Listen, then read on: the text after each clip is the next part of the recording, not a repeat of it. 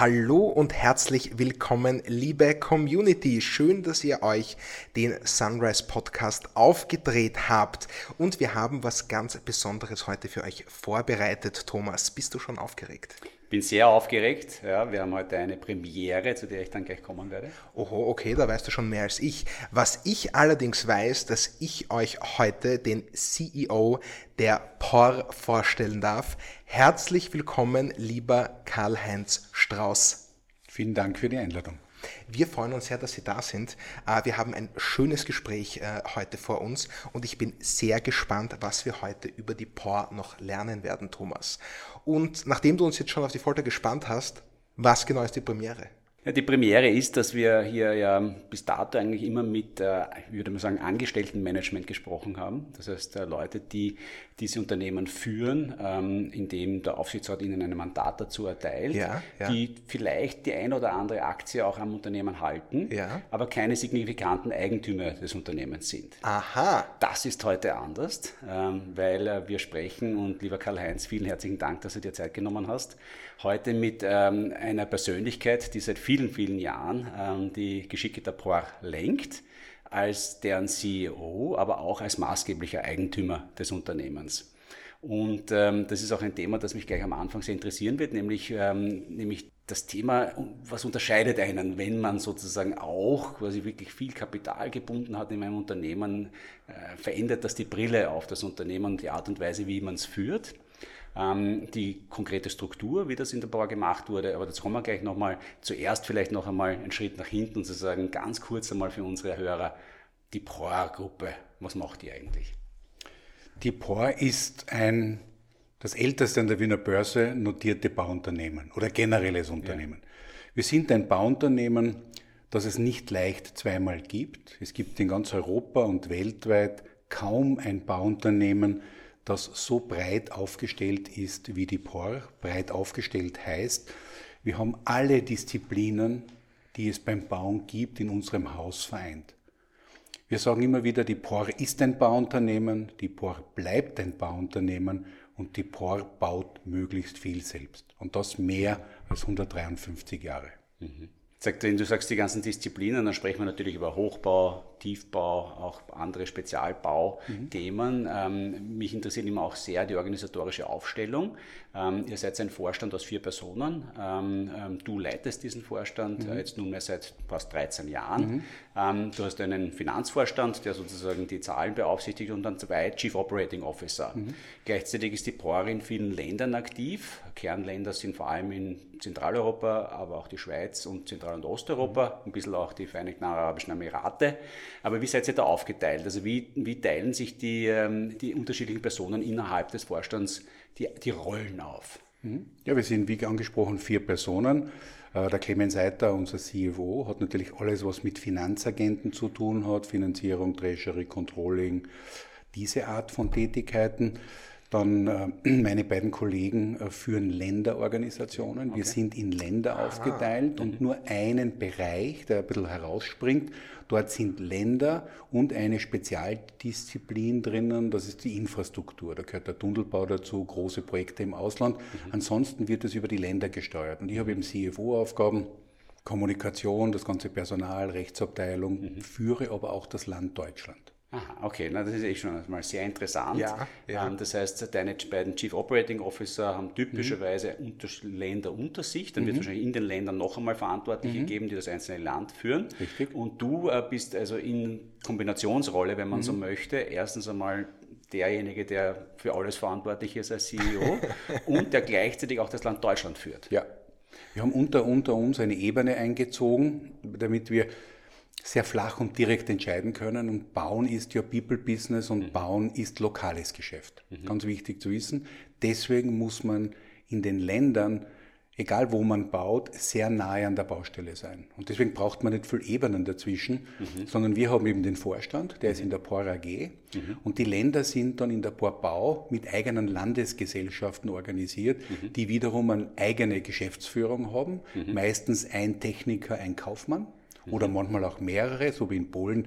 Da sind es vier Kollegen, weil auch hier die Geschäftsbereiche sehr genau aufgeteilt worden sind. Mhm. Aber Länder wie die Schweiz, wie Rumänien, wie die Slowakei, äh, werden in der Regel oder Deutschland werden von zwei Geschäftsführern geführt. Polen ist ein bisschen anders, da haben wir mehrere Bereiche. Mhm. Tschechien ist auch anders. Mhm.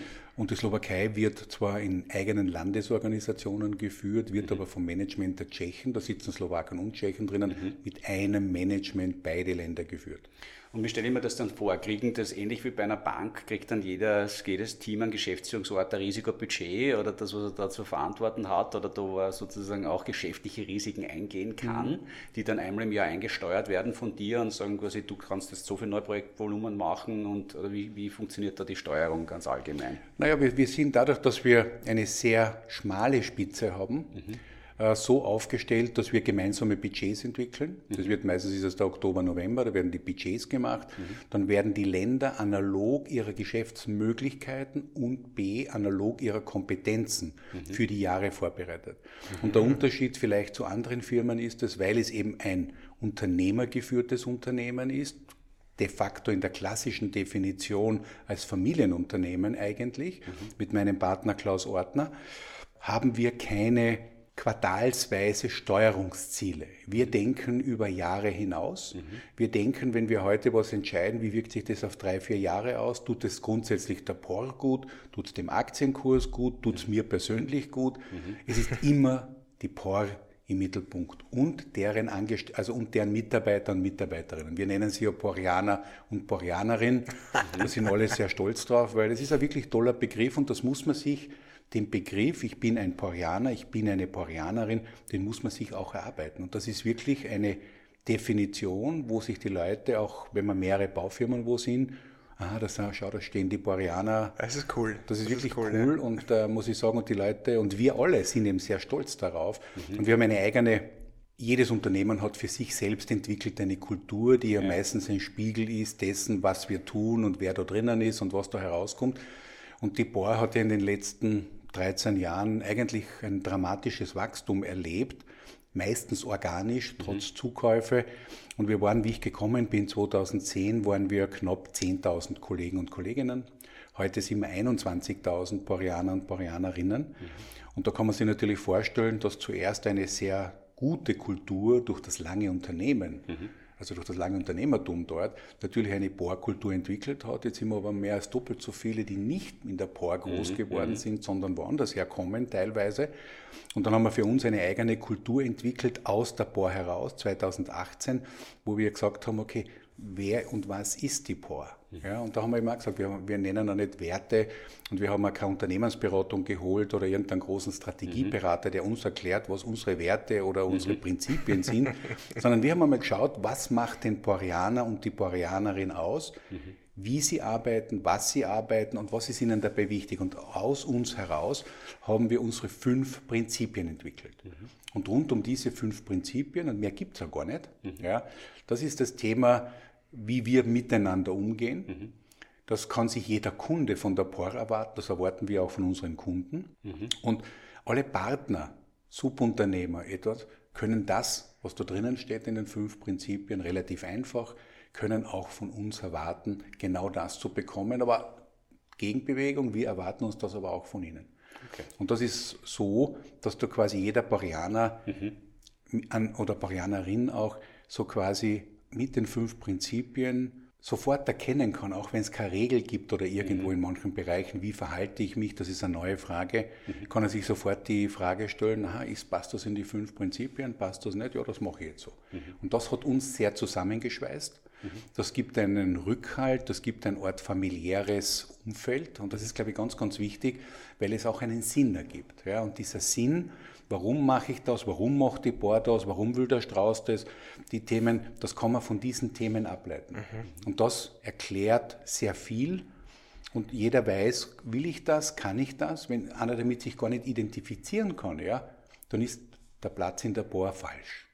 Das klingt schon fast ein bisschen religiös, nicht? Also eure fünf Prinzipien klingen, ja. klingen sehr nach den fünf Geboten oder den zehn Geboten, wenn man so möchte, und äh, auch dieses Dazugehörigkeitsgefühl. Du hast mir aber vor allem auch das äh, sehr gute Stichwort gegeben, jetzt wieder hier zurück zum der Unternehmer, der das mhm. äh, Unternehmen führt. Als du damals ähm, äh, CEO der POR geworden bist, ähm, bist du bereits mit äh, als signifikanter Aktionär der POR da eingestiegen. Das hat sich aber über die Zeiten dann natürlich weiterentwickelt. Ähm, es kam dann zur Übernahme eines Pakets, das von dritter Hand gehalten wurde, damals noch über die B&C.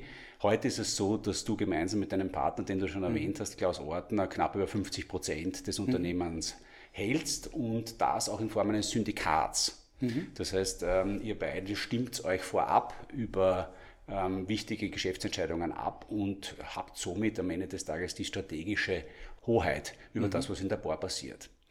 Eines, was mich da spezifisch interessiert, ist, und ich weiß nicht, vielleicht ist es ein bisschen zu detailliert, aber es gibt auch nicht syndizierte Anteile. Mhm. Wozu gibt es die?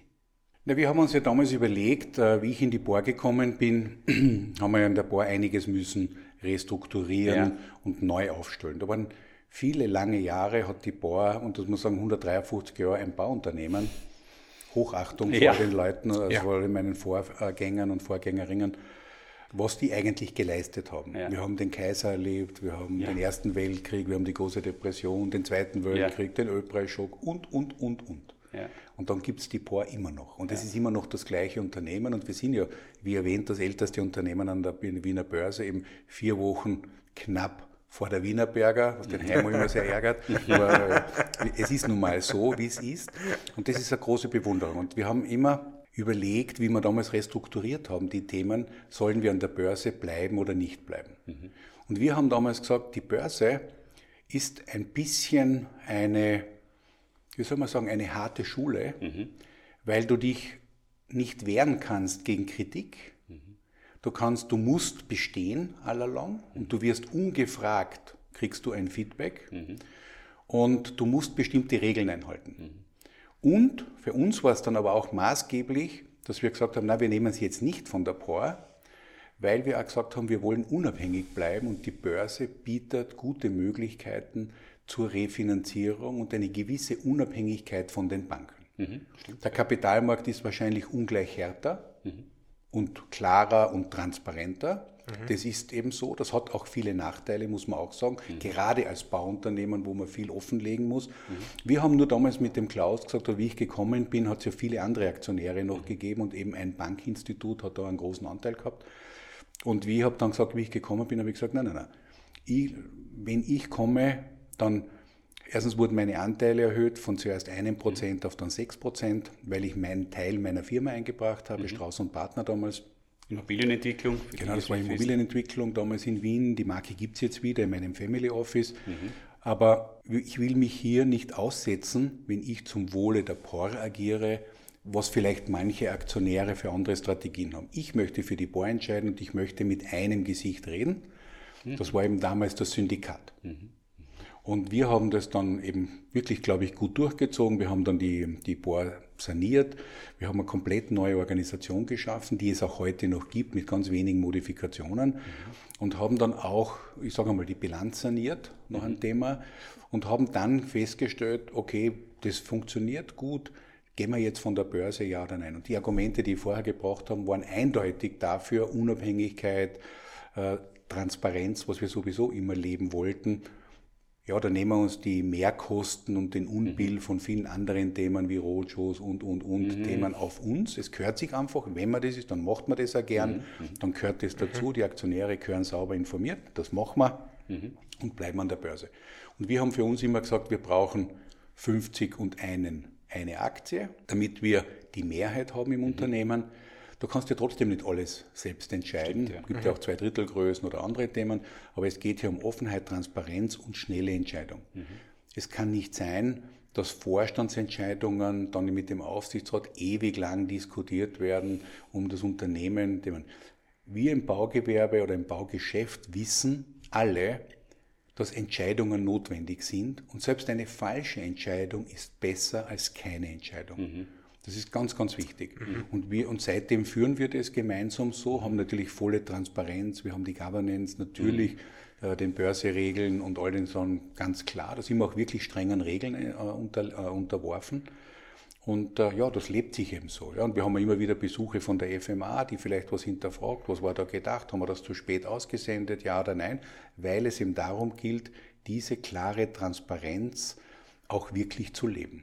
Und das ist pingelig, ja, mhm. mag sein, aber es ist so, wie es ist. Und alles andere ist so, kostet sofort einen Haufen Geld. Also wir, sind, wir sind da ja sehr dankbar, ähm, weil wir für jedes börsennotierte Unternehmen dankbar sind, weil man am Ende des Tages nur so auch als Kleinanleger die Gelegenheit hat, mitzuverdienen mhm. an äh, deiner geschäftigen Tätigkeit und an der Tätigkeit der 20.000 Boreaner mhm. und Boreanerinnen. Ähm, leider gibt es ja diese Möglichkeit nicht allzu häufig in mhm. unseren Breitengraden, äh, ja. gerade in, dieser, in Österreich und Deutschland, also Ländern, die sehr stark von Familienunternehmen geprägt sind, wo man eben überall, nicht überall mitverdienen kann. Ich schätze die börsennotierten Konzerne etc. Und vor allem die börsennotierten Konzerne, die schon von Familien auch maßgeblich mitgesteuert mhm. werden. Es gibt natürlich börsennotierte äh, Unternehmen, die so breit aufgestellt sind. Und da muss man sich schon manchmal fragen, auch als aufmerksamer Beobachter, na, welche Interessen vertreten denn die wirklich, nämlich der Aufsichtsrat und die, und die Vorstände dort in dem einen Themen. Und wenn man heute schaut, europaweit, mhm. dass die Mehrzahl der Arbeitsplätze, die Mehrzahl der Innovationen und die Mehrzahl auch der Beständigkeit von mittelständischen und großen Familienunternehmen getragen wird. Ich würde jetzt gar nicht reden von den vielen, vielen mhm. tollen kleinen Unternehmen, die das tagtäglich beweisen müssen, aber Mittelständler und große familiengeführte Unternehmen sind das Rückgrat der Wirtschaft. Aber ich glaube, worauf wir uns einigen können, ist das, ähm, für uns ist es am liebsten so eine Situation, wie wir sie hier bei der POR vorfinden, wo ich einerseits eigentlich von der Struktur her ein Familienunternehmen habe, wo es einen klaren Eigentümer gibt, jemand, der sozusagen die Richtung vorgibt, aber trotzdem die Möglichkeit besteht, dass ich mitverdienen kann. Bin ich ganz ähm, deiner Meinung. Hat man gedacht, dass wir uns darauf verständigen können. Ja. Du wolltest noch etwas sagen, Max. Ich wollte das Wort nicht vorher abnehmen. Äh, danke, Thomas. Ich wollte das eigentlich nur noch mal im Kern ganz kurz zusammenfassen, weil das doch jetzt äh, ein, eine komplexe Thematik ist, nicht? Das heißt, ähm, sie sind, ihre Anteile befinden sich zum einen Teil in einem Syndikat, das die Mehrheit bildet, aber es gibt auch Anteile, die nicht Teil dieses Syndikats sind. Habe so, ich das richtig ganz, verstanden? Aber ganz wenige. Unsere Stimmrechte, wie wir abstimmen, ist im Syndikat gebullt. Danke. Das war noch einmal der Punkt, den ich gern zusammengefasst haben wollte. Thomas, ich bitte dich. Sehr gut. Jetzt haben wir natürlich darüber gesprochen, über das Mitverdienen. Ähm, mhm. Und jetzt ähm, gibt es den zweiten Teil unseres Podcasts, wo wir immer versuchen, ein bisschen besser zu verstehen, mhm. wie wir da eigentlich mitverdienen, was wird eigentlich an Wertschöpfung betrieben. Und äh, ich habe es vorher schon gemeint, äh, was man natürlich auch an der Bar sehr gut sieht, Unternehmertum, das ist nicht immer nur Honiglecken. Also Geld verdienen da draußen, mhm. das ist ein schwieriges Geschäft.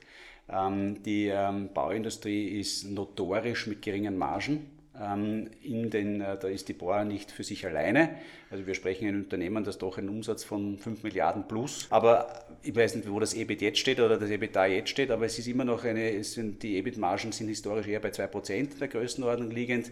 Das heißt, man, äh, man, wenn man da den breiten Aufzug macht, und wir haben das zuletzt mit Thomas Birtel schon bei der Strabag auch besprochen und das zum Beispiel vergleicht mit einem Flughafen Wien, nicht, der sozusagen einfach in Margen hat, die 20 mal so hoch sind, mhm. ja, aufgrund einer anderen Wettbewerbssituation vor allem, dann muss man sich einfach bewusst sein, der Bau, das ist wirklich hartes Geschäft. Und was mich immer dabei interessiert, und wenn man jetzt über die Wertschöpfung vom Bau spricht, ist eigentlich, wie kommt es zu diesen extrem niedrigen Margen?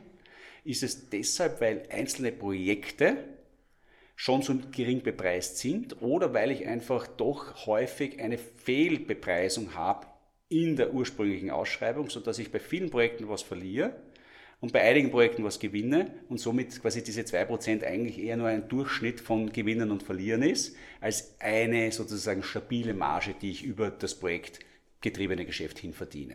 Und wenn du das sozusagen in einen eurer Teilbereiche ein bisschen aufgliedern könntest, da wäre ich dir sehr dankbar. Ich glaube, so kann man das nicht betrachten, dass okay. es eine Mischung ist. Das ist letztendlich das Ergebnis dann, was am Ende des mhm. Tages mhm. herauskommt. Mhm. Man muss unter Folgendes unterscheiden. Jede Branche hat ihre eigenen Spielregeln. Mhm. Entweder hat man ein Produkt, dann entscheidet die Attraktivität des Produktes mhm. und der Preis der Herstellung über Marge, Markt, Verkaufspreis. Bei der Bau oder bei, bei, der Bauindustrie und dem Baugewerbe ist es was völlig anderes. Mhm. Wir haben ja kein Produkt.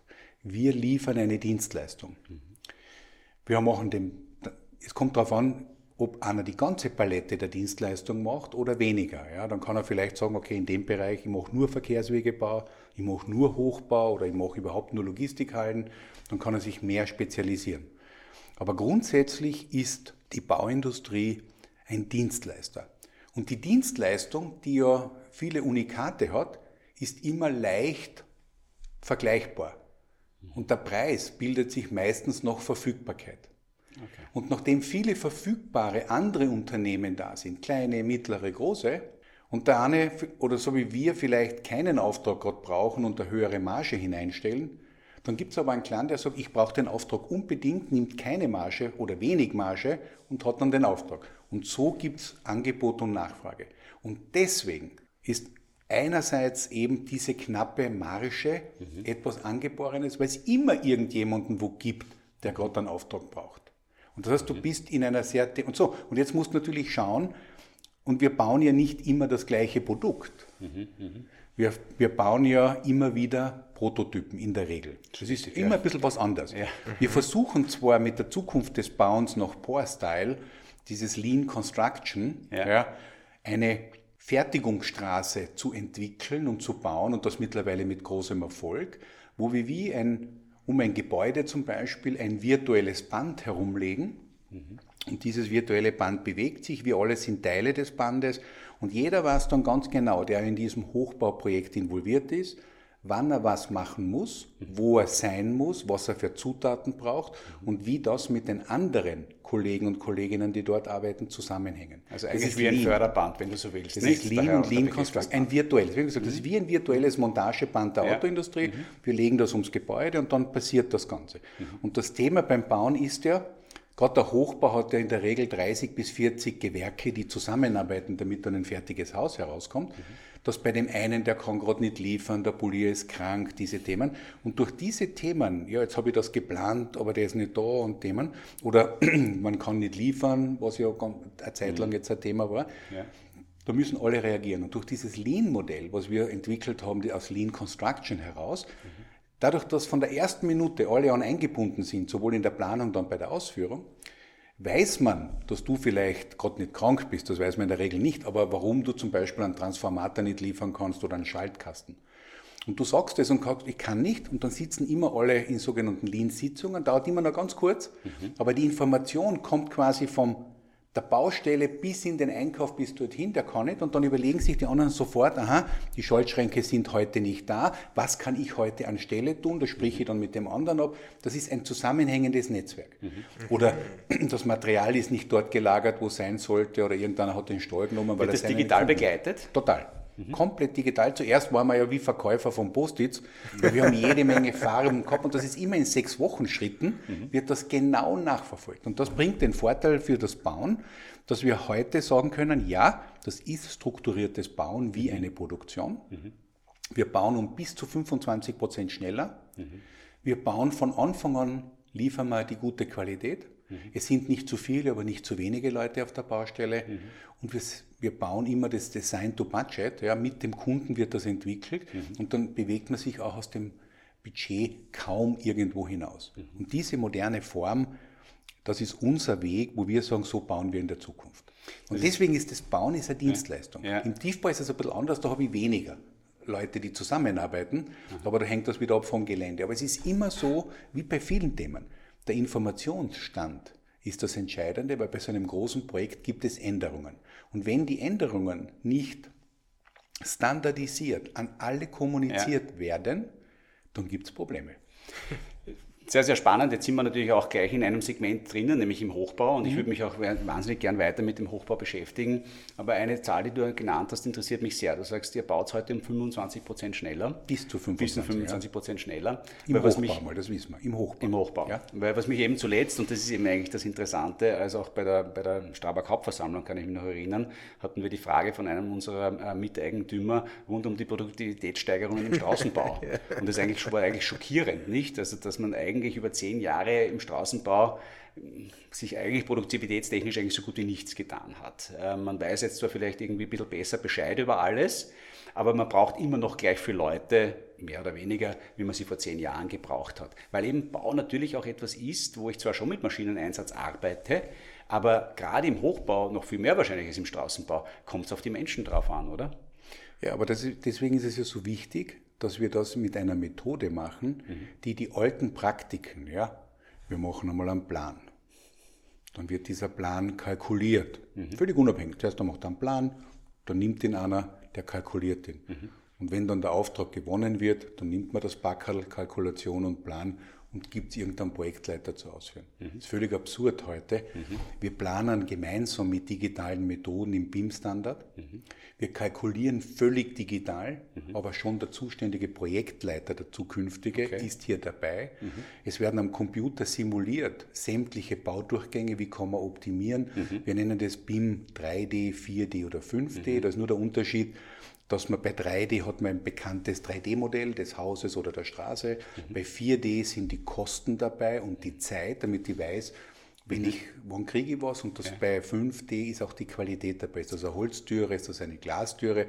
Ah. Weil natürlich maßgeblich Aha. von dem Unterschied, ob ich eine Glastüre, Holztüre habe, wie schaut der Rahmen aus, wie wird das befestigt, schaut ganz anders aus. Und wie vor allem, und wenn ich vorher Kosten und Zeit habe, weiß ich auch den Unterschied, Glas kostet so viel, Lieferzeit ist nicht da, mein Modell. Und so wird das heute gemacht. Und jetzt lass mich raten, BIM steht für Building Information Management. Jawohl, Building Information Modeling. ja, Modeling, das, genau auf dem Thema. Und diese Kombination BIM und Lean, so wie wir es nennen, BIM und Lean Construction, mhm. das ist die Zukunft. Da ist, da ist eben die Transparenz drinnen und beim Verkehrswegebau auch. Ich bin ein echter Verfechter und mittlerweile kann ich es auch wirklich gut belegen, dass der Bau so ineffizient ist. Ich kenne jede Statistik von McKinsey, von BCG, von Roland Berger und wer da immer so einen Schmorn von sich gibt über diese Laufzeiten der Ineffizienz. Hier wird mit klassischen Produktionsmethoden gemessen, wie lang braucht man für was etc. Da steht aber auch nicht zur Verfügung im Vergleich mit Effizienzsteigerungen, ja, welche Informationen habe ich denn, wie tue ich das? Äh, wenn ich im, im, Tunnel drinnen bin, dann habe ich anderes Material, was muss ich damit anders machen, die ganze Ausrüstung weg. Da wird viel Äpfel mit Birnen verglichen. Ja. Ich stimme hundertprozentig zu, dass man früher ich sage einmal, die Ringhäuser, ja, wie die Ringstraße gebaut wurde, mhm. hat man diese Ballets in 12 bis 13 Monaten gemacht. Auch mit Fertigteilen von Wienerberger, schon damals. Mhm. Aber das hat man gemacht. Heute haben wir ein bisschen was verloren, weil natürlich die Komplexität groß ist. Man hat also eine große Aufteilung, selbst im Straßenbau.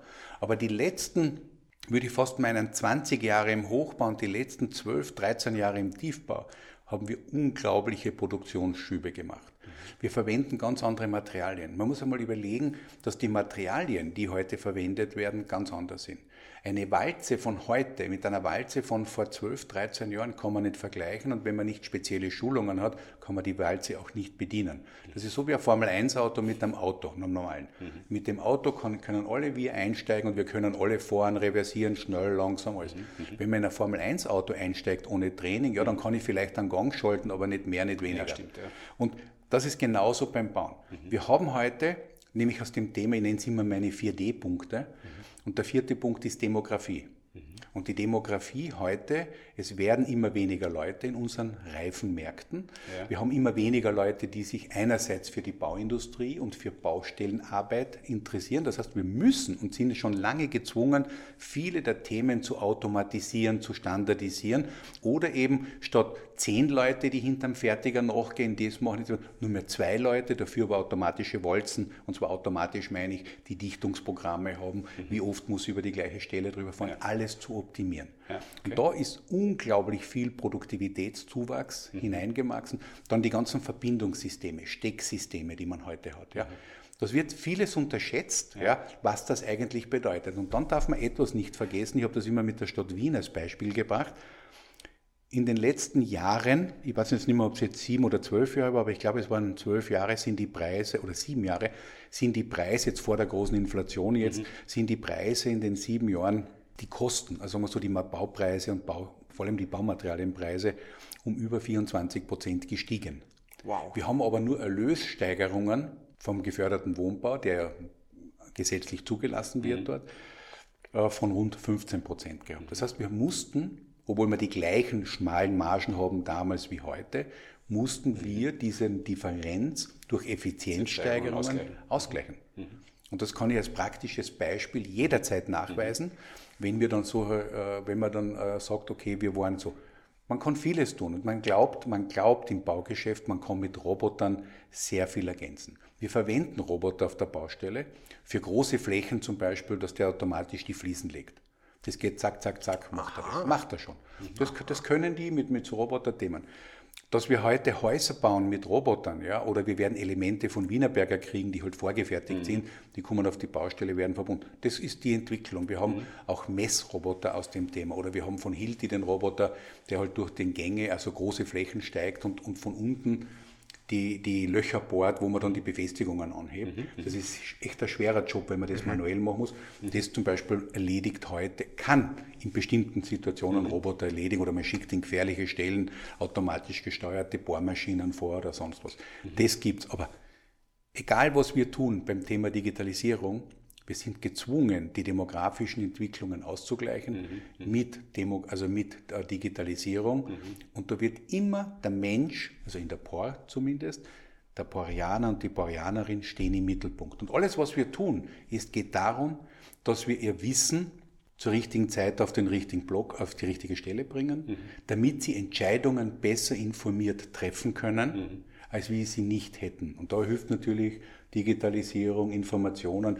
Mhm. Alles, die ganze M2M-Kommunikation und so weiter. Du hast eh schon vorher auch angesprochen, Hochbau, ein Feld, wo bis zu 30 äh, Gewerke gleichzeitig arbeiten. Das heißt immer Schnittstelle, immer Reibungsverlust, dementsprechend mhm. auch Informationstechnologie zur Reduktion dieses Reibungsverlustes. Mhm. Dort ist am Ende des Tages die große Effizienzsteigerung möglich. Damit geht ein anderes Thema einher, das äh, für euch auch eine strategische Priorität hat, nämlich eine Vertiefung der Wertschöpfungskette. Ähm, das Thema Totalunternehmertum, Generalunternehmertum. Kannst du uns das kurz einmal aufbrechen? Ich glaube, die mhm. meisten Menschen da draußen können mit diesen Begriffen gar nichts anfangen. Quasi wie Bauprojekte beschrieben werden im Sinne von, ist man ein Gewerk, ist man Generalunternehmer, Totalunternehmer, mhm. was gibt es da alles? Das klassische Thema ist, das altgewachsene Thema ist, ein Hochhaus oder ein nehmen wir eine Schule mhm. oder eine Straße, wird nach Gewerken ausgeschrieben. Das heißt, jemand macht den Abbruch, mhm. jemand macht die Baugrube, jemand macht den Rohbau, also alles, was mit Ziegel, Beton oder sonst was machen. Dann werden Fenster geliefert, Türen geliefert, Bodenbelege, Innenausbau, Decken, Dachdecker. Das ist der Hochbau. In der Straße genau das Gleiche. Da wird, wird Erdmaterial abtransportiert, da wird abgebrochen, dann wird Schotter dazugefügt, dann wird verdichtet, dann muss man vielleicht eine Mauer machen oder eine Brücke machen. Das wird alles an einzelnen Spezialisten vergeben.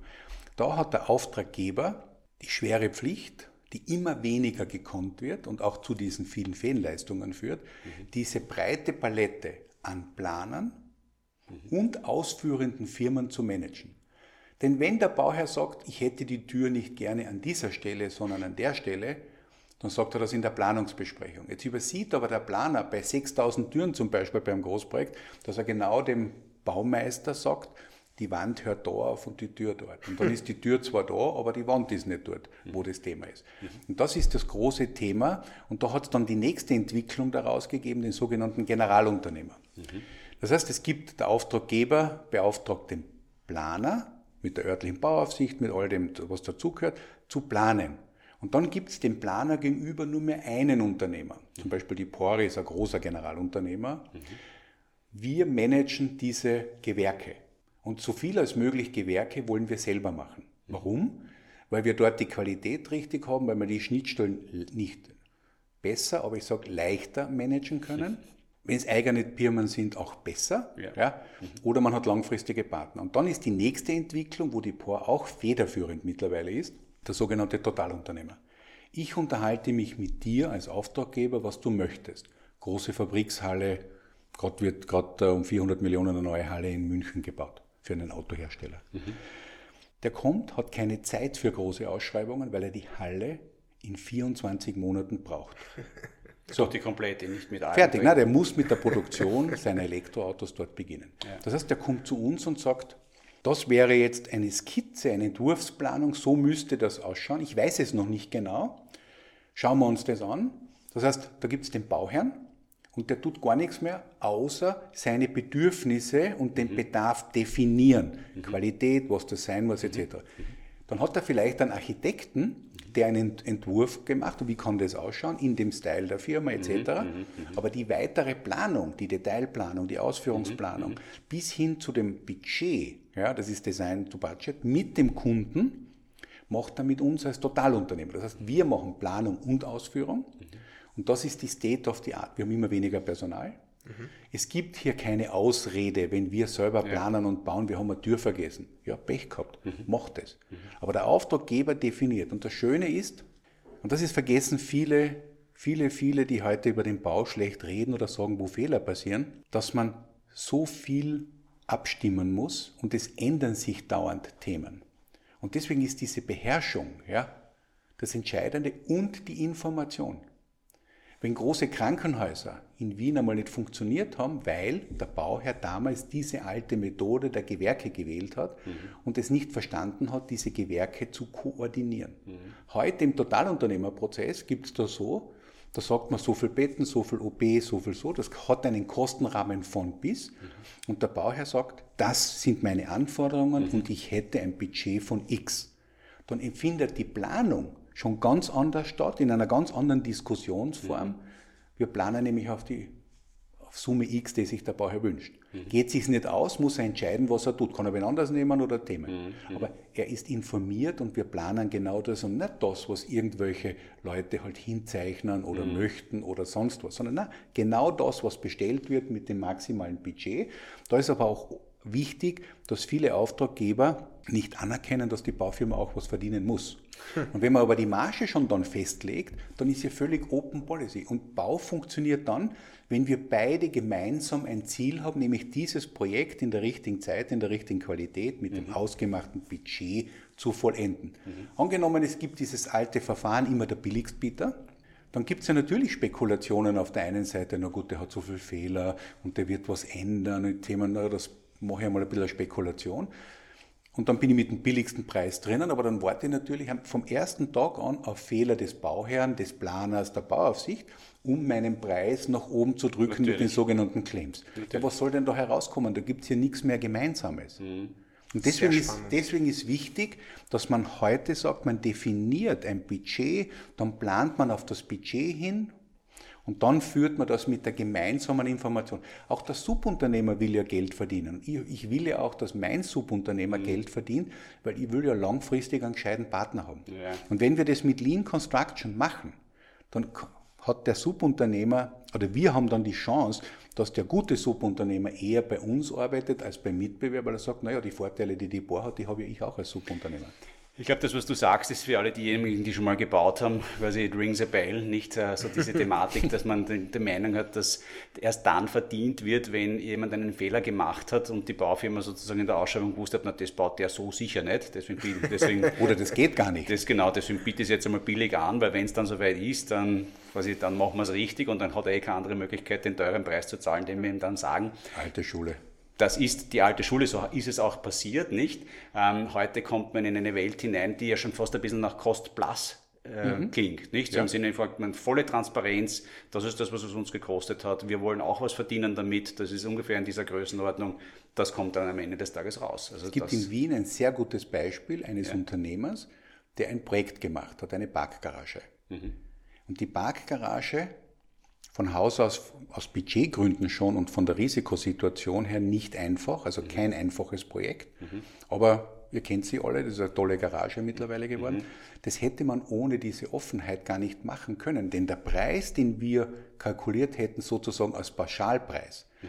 der hätte so viel Risiken ja. enthalten ja. müssen, die vielleicht kommen, damit wir da kein Risiko eingehen, ja. so viel Aufschläge, dass es für den Bauherrn komplett uninteressant gewesen wäre und die sowieso Risiken die hätten wir ja sowieso extra bekommen. Mhm. Und deswegen haben wir, das machen halt dann auch, ich sage jetzt einmal, gute, moderne Bauherren, mhm. da, da, hier Gott sei Dank kein Privater, der gesagt ja. hat, okay, wir, wir, legen uns fest auf eine Marge, wir, wir, wir, wir machen das gemeinsam mit einer völlig offenen. Mhm. Der Planer hat ein bisschen gebraucht, bis er mitgekommen ist, dass das ein Open Book ist und, und ja. wir gemeinsam Verbesserungsvorschläge ja. machen, aber letztendlich hat das Team dort super funktioniert und bei einer wirklich anspruchsvollen Baulösung für dieses Parkhaus haben wir das gemeinsam, alle drei, nämlich Bauherr, Planer und ausführende Firma, sensationell gelöst. Inklusive Brunnenwiederaufbau.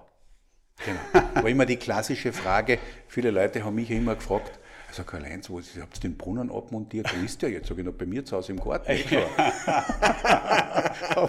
ich habe ihn wieder hergegeben. Ich habe schon gedacht, Sie fragen dann, ob die Statue dann in die gleiche Richtung wieder schauen wird wie also, früher. Ja, das war mal so das, ne? Vielen herzlichen Dank für diesen tiefen Einblick da in das Thema Hochbau und in mhm. die Entwicklungen des Hochbaus. Ähm, kurz noch, du hast es eh schon angesprochen, Margensituation mhm. vor allem wettbewerbsgetrieben. Ähm, natürlich aus der österreichischen Brille heraus, POR, äh, Strabag, ist das so wie Rapid gegen Austria oder ähm, wie ist die Wettbewerbssituation hier im österreichischen Bau? Also mit POR und Strabag gibt es ein gutes Miteinander und es gibt ja nur die POR und Strabag jetzt in Zentraleuropa, aber in europaweit die so beide so ja. breit aufgestellt sind. Die Boy ist noch ein bisschen breiter aufgestellt, mhm. wir machen noch mehr selber, mhm. weil wir sagen, auch diese Offenheit, wir arbeiten lieber mit eigenen Bereichen als mit anderen. Mhm. Das sichert uns Kompetenz, das sichert uns aber auch Know-how und hilft uns, Dinge viel besser zu verstehen, gerade wenn man Totalunternehmer ist. Mhm. Und die letzten großen Ausschreibungen, die auf so Totalunternehmer gegangen sind, mhm. wie MEC, also MCI in, in, äh, in Innsbruck oder Flughafen Wien, also das hat natürlich die Bohr gewonnen, weil wir da einfach einen Schritt voraus sind. Mhm. Aber sonst ist es ein, äh, muss man als Österreicher eigentlich wirklich stolz sein auf die österreichische Bauindustrie. Da mhm. gehören viele andere gute Firmen ja. dazu.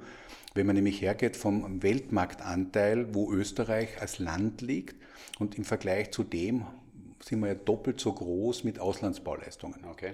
Und die österreichische Bauindustrie hat wirklich viel Know-how entwickelt, mhm. nämlich gemeinsam, nicht immer nur einer, mhm. sondern das kann man nur gemeinsam machen, mhm. die neue österreichische Tunnelbauweise, bestimmte Betonthemen. Genau, ja.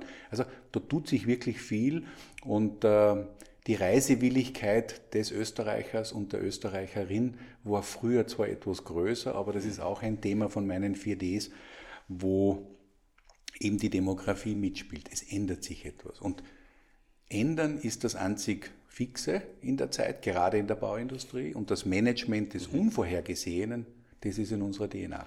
Aber das, was du vorher erklärt hast rund um den Totalunternehmer, das ist, wenn man so möchte, tatsächlich auch eine Wettbewerbsdifferenzierung, die ähm, mittelfristig auch diese Margensituation wahrscheinlich etwas verbessern könnte oder sollte, weil man eben nicht mehr in dieser Welt den vielen Kleinen, die sozusagen immer gerade einen Auftrag brauchen, ausgesetzt ist, wie die da nicht mit können.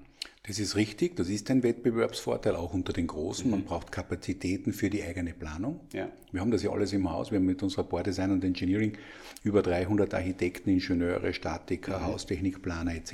Mhm. in ganz Europa. Mhm. Arbeiten virtuell zusammen an einem Projekt und bringen das Know-how hin.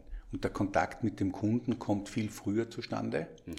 Nämlich nicht, dass irgendwas fertig geplant ist und wir tun es, müssen es dann mühsam, meistens gegen den Willen des Architekten, optimieren. Mhm.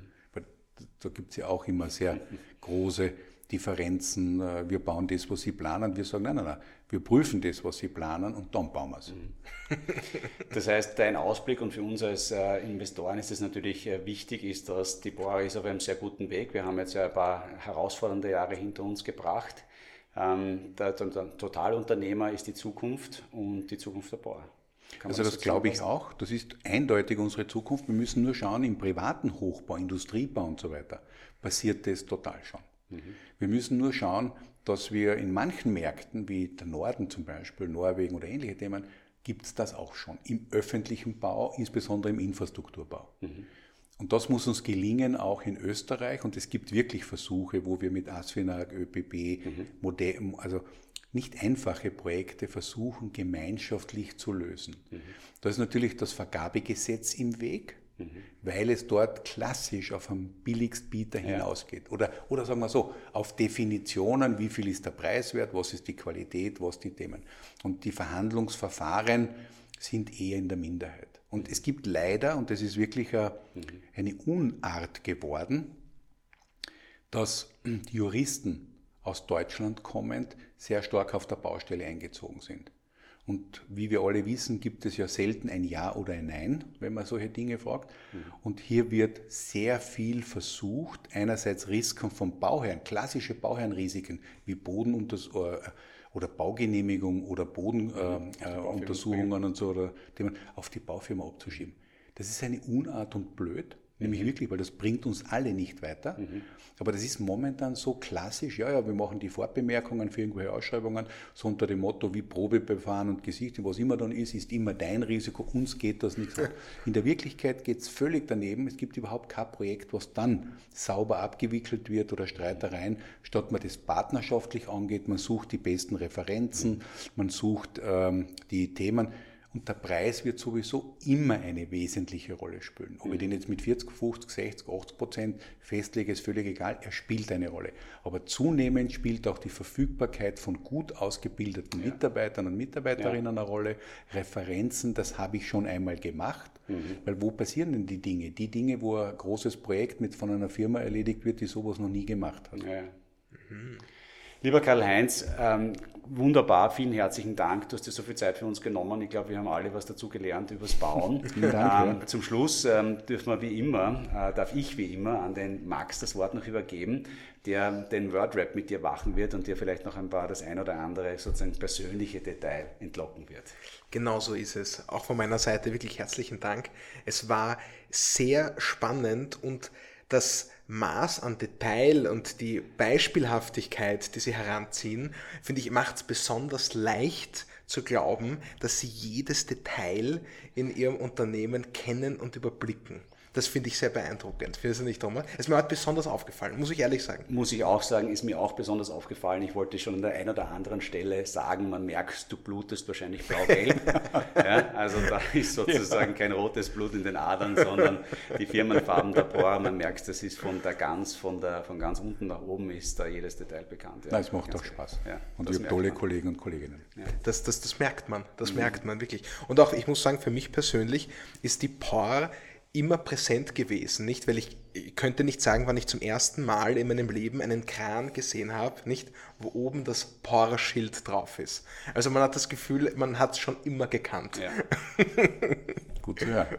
Und, äh, seit 1869. Seit ja, 18, 154 Jahre heuer. Ne? Im April werden es 154 Jahre. Das ist, das ist finde ich, ein Wahnsinn. Nicht? Also wirklich die, mhm. diese, diese, diese Tragweite, die österreichische Unternehmen da finde ich auch besonders mitbringen. Zumindest ist es da, wo es mir natürlich besonders auffällt.